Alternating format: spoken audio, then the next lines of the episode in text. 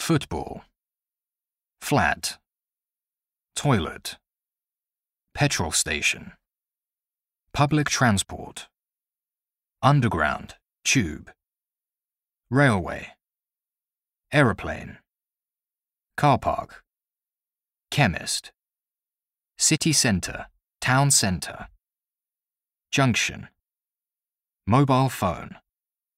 trousers, socket, plug, lift, shop assistant, caretaker, carer, canteen, motorway, flyover, pavement, footpath, ground floor, first floor,